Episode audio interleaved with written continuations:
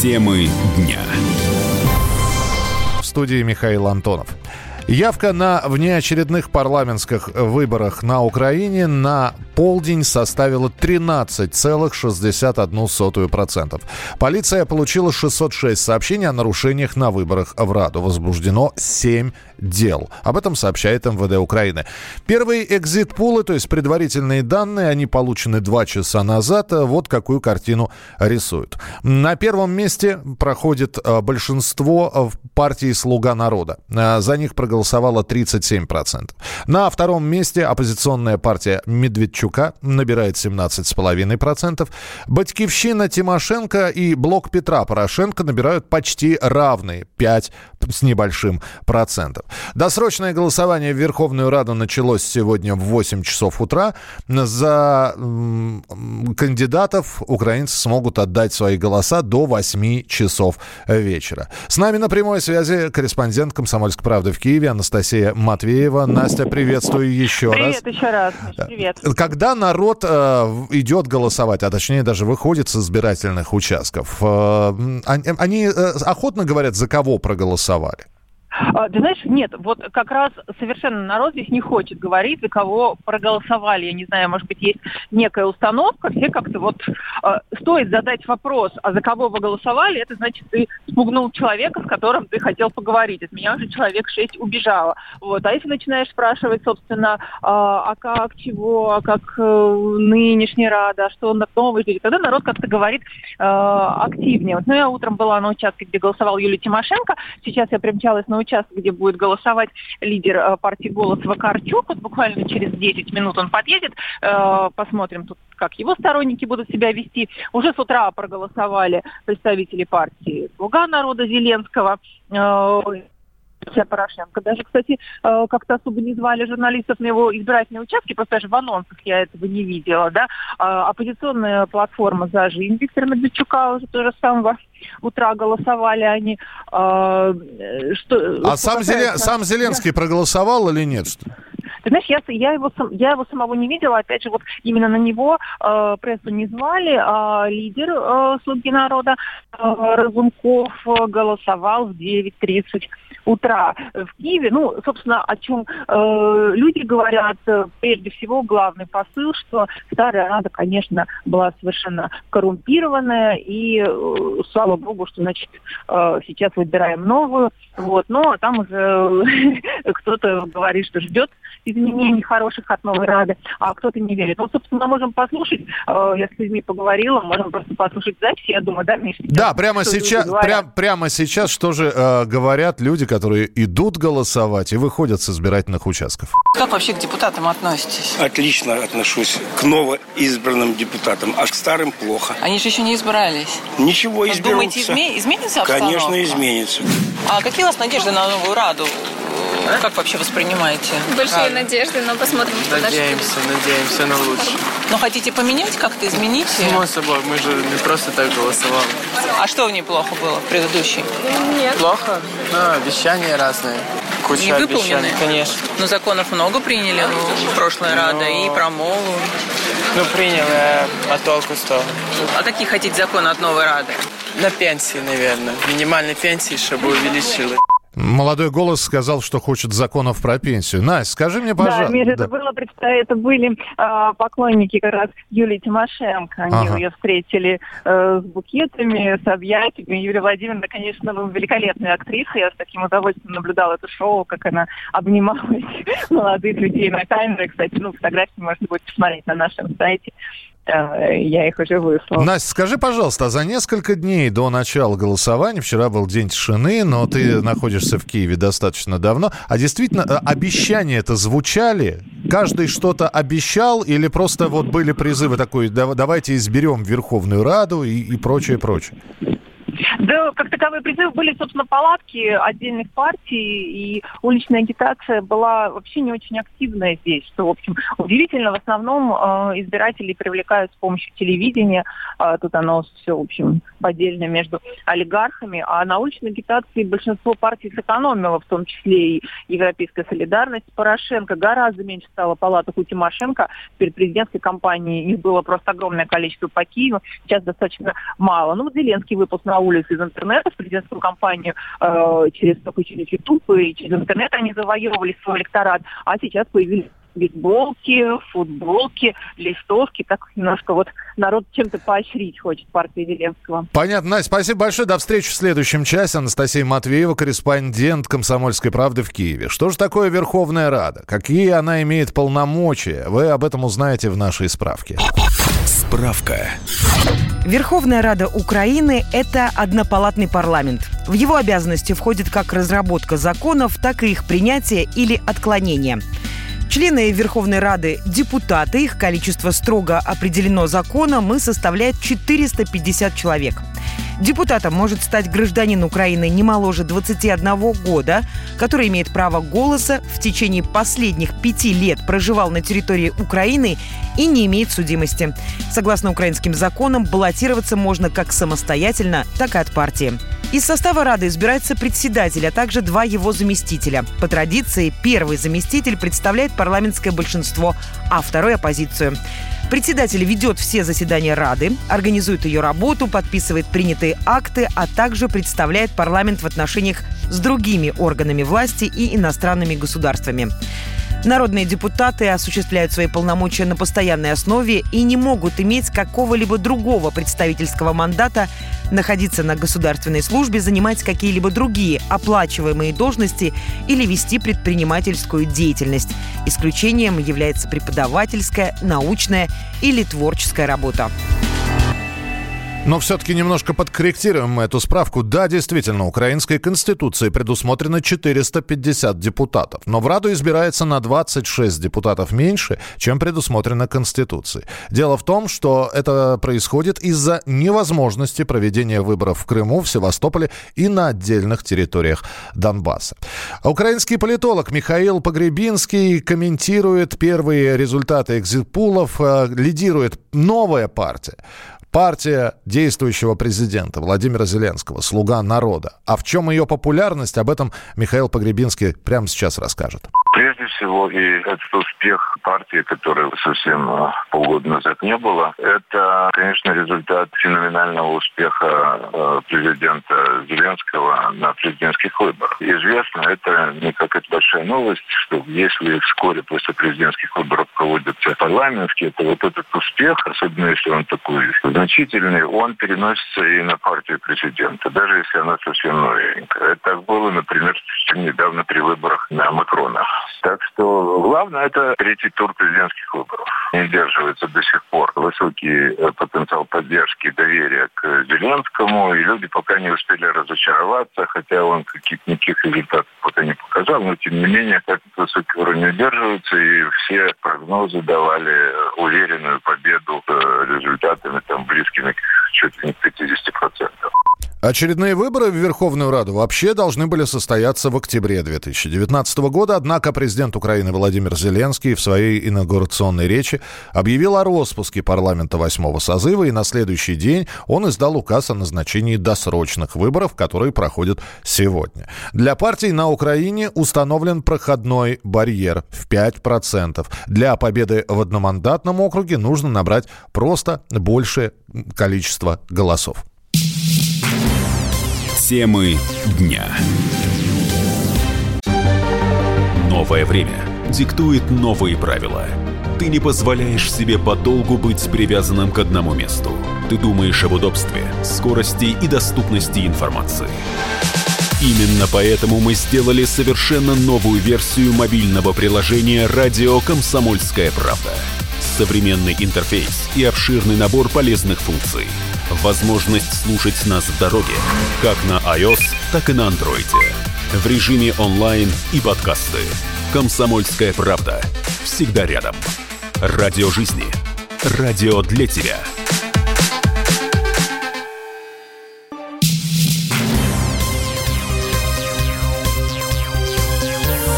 Темы дня. Мы продолжаем прямой эфир. В день выборов на Украине в Донбассе наступило бессрочное перемирие. Оно вступило в силу минувшей ночью. Военным запрещается применение любого вида огня, проведение наступательных действий и разведывательно-диверсионных операций. Но, несмотря на это, за несколько часов до перемирия вооруженные силы Украины обстреляли город Первомайск Луганской Народной Республики. Погиб один человек, пострадали семеро, включая трехлетнего ребенка, он в реанимации. А город оказался полностью обесточен после обстрела. Волонтер из ДНР, начальник железнодорожного участка обогатительной фабрики шахты Чумаковская Андрей Лысенко с подробностями. Ну, вчера в Донецке было неспокойно, шумело в районе Старомихайловки, естественно, шумела Авдеевская промзома, но не сильно, понемножку. Вечером э, бои усилились. На Трудовских был очень сильный обстрел, но пока я результатов не знаю, но предположительно пока ничего такого серьезного нет. До полдвенадцатого 15 ночи на Трудовских били минометы, танки и крупнокалиберные пулеметы. То есть это, как говорится, подготовка была к перемирию. Естественно, мы все знаем, что у нас в Первомайске был обстрелян парный район. Погиб человек, женщина, а также было ранено две девочки. Маленькая девочка очень тяжелая и семь человек ранено.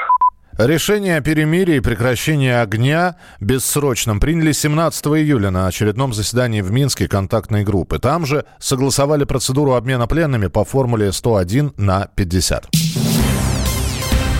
Иркутские власти направят на строительство нового жилья для пострадавших от наводнения 10 миллиардов рублей. Еще 4 миллиарда уйдет на капремонт. Об этом сообщил губернатор региона Сергей Левченко. Он же в своих э, страницах э, в социальных сетях рассказал о том, что 99% пострадавших уже получили выплаты, пострадавших от наводнения. Корреспондент «Комсомольской правды» Иркутск Любовь Арбатская с нами на прямой связи. Любовь, это правда, что выплаты фактически всем уже совершены, и всем, кому были необходимы деньги, они их получили?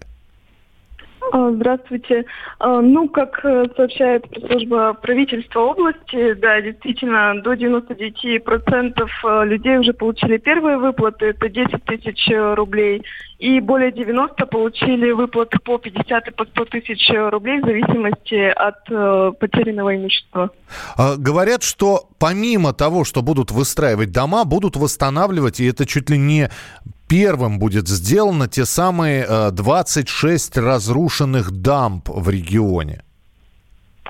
А, да, действительно, это тоже запланировано на ближайшее время и планируется восстанавливать их э, таким образом, чтобы э, в дальнейшем исключить возможные риски.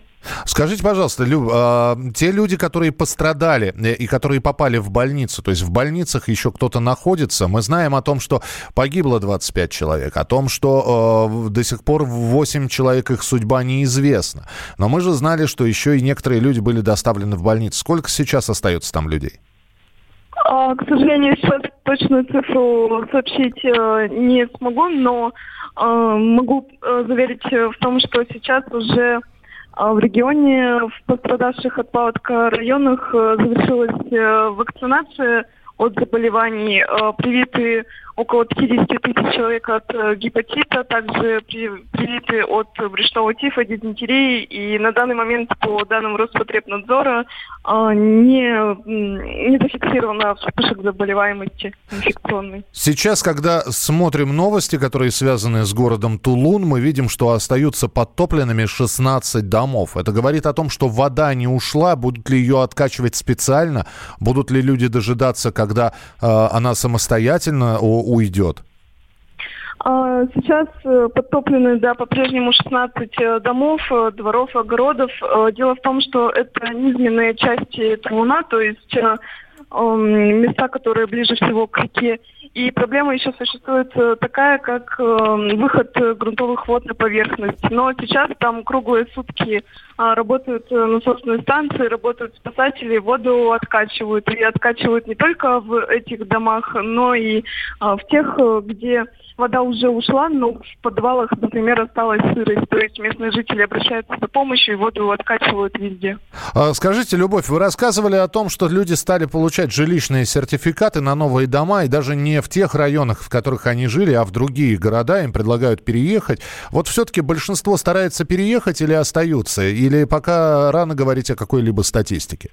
А, думаю, пока рано, потому что получили сертификаты на данный момент. Еще только шесть семей, и они сейчас выбирают, но уже в числе первых те, кто все-таки решили остаться в родном а, городе и продолжать жить там. Но, повторю, возможность э, приехать в другой э, район и ближе, например, к областному центру есть. Для этого специально будут проводиться в Тулуне Нижнеудинские выставки и ярмарки, где будут предлагать местным жителям, пострадавшим, как раз-таки выбрать.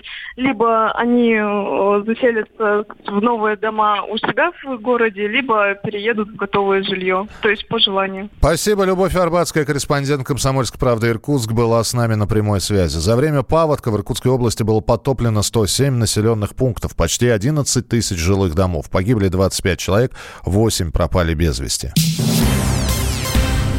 Госдума приняла поправки в закон о шпионских устройствах. Теперь к специальным техническим средствам не относятся приборы, которые продаются в свободном доступе, которые могут определять местоположение человека, животного, которые могут фотографировать или снимать видео. Но, правда, одно – Главное, чтобы это устройство было расположено открыто. Адвокат Дмитрий Динзе отметил, что необходимость принятия вот таких поправок в закон о шпионских устройствах назрела давно.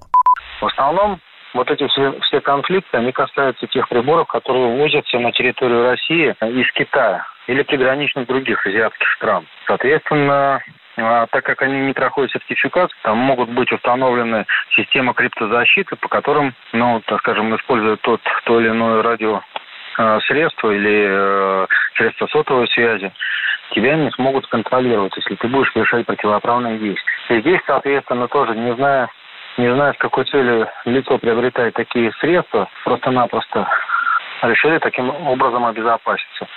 Ввели в свое время эту статью. Насколько я знаю, даже эта статья была введена, потому что очень много скандалов и конфликтов были. Когда в судах тех же самых скрытую видеосъемку делали с помощью технических средств. Правила покупки шпионской техники стали пересматривать после большой пресс-конференции президента Владимира Путина в 2017 году. Тогда один из журналистов рассказал Владимиру Путину э, о фермере Евгении Васильеве из Курганской области, которого судили из-за GPS-трекера, который он повесил на корову. Темы дня. Опять ты куда-то собрался? Тебе лишь бы из дома уйти. А я опять должна дом сидеть, да? Ты только о себе и думаешь. Жена опять против?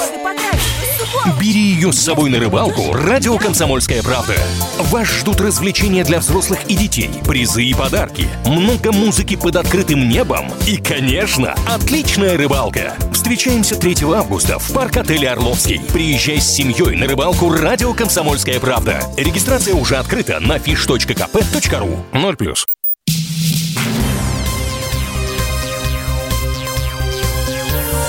Темы дня. Украинские военные приготовились дать отпор России в районе Чернобыльской АЭС. А все из-за истерики местного волонтера и активиста Владимира Мартынюка. Он у себя на страничке в Фейсбуке написал, что российская армия пересекла белорусско-украинскую границу в Полесье и двинулась на Киев. В Министерстве обороны Беларуси заявили, никаких военных на границе нет.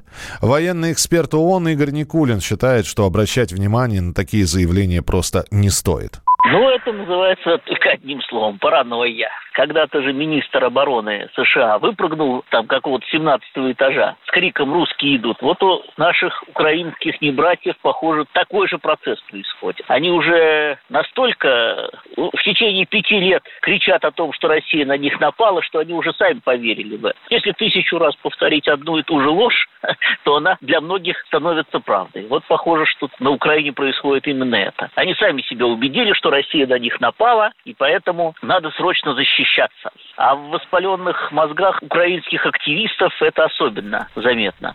И тем не менее, вот эта вот запись в Фейсбуке от Владимира Мартынюка о том, что российская армия пересекла границу в области Чернобыльской АЭС, не осталась без внимания. Вооруженные силы Украины отправились в леса проверять информацию, пообещали за считанные часы дать отпор российским войскам в Чернобыльской зоне отчуждения. Но результат проверки пока не опубликованы. Видимо, русских ищут до сих пор.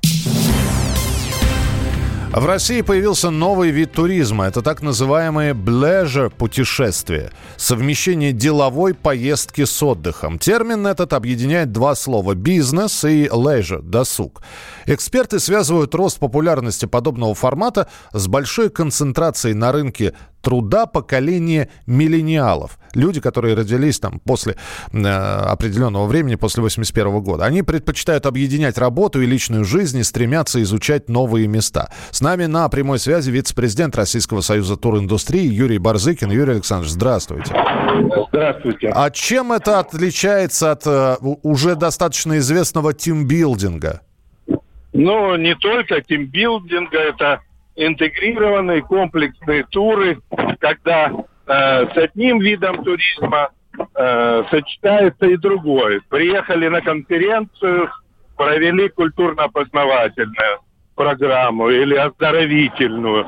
И поэтому э, со времен возникновения туризма, конечно же, такого рода туры комплексные, интегрированные, они пользуются наибольшим спросом, потому что, с одной стороны, дают возможность потребителю больше вкусить, потребить, ну а территории тем, кто работает, реализовать в полной мере свой комплексный потенциал, не только возможность для э, делового общения, площадок, вот, ну и все те возможности, которые э, особенности имеют те или иные территории. Поэтому... Юрий Александрович, да, простите, пожалуйста, да. вам не кажется, что люди просто разучились отдыхать? Потому что вот так, таким образом вот этот вот блежа, туризм, блежа путешествие, это и не до отдых, и не до бизнес какой-то получается.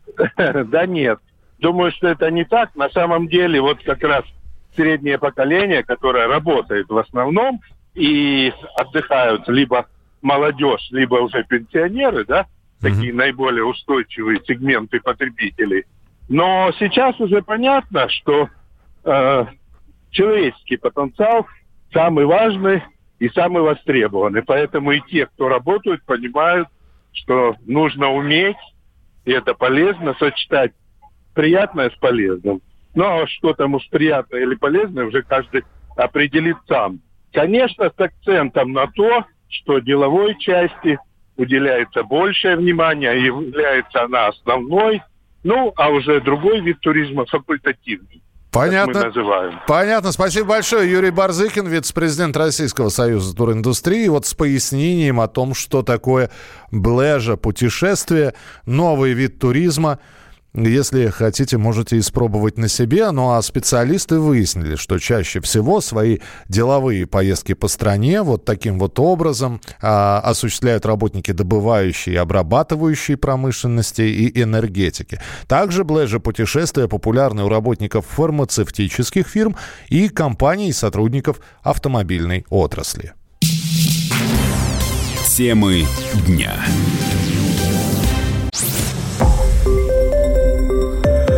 Радио «Комсомольская правда».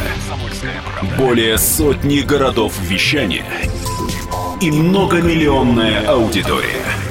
Калининград 107 и 2 FM. Эм. Кемерово 89 и 8 FM. Эм. Красноярск 107 и 1 FM.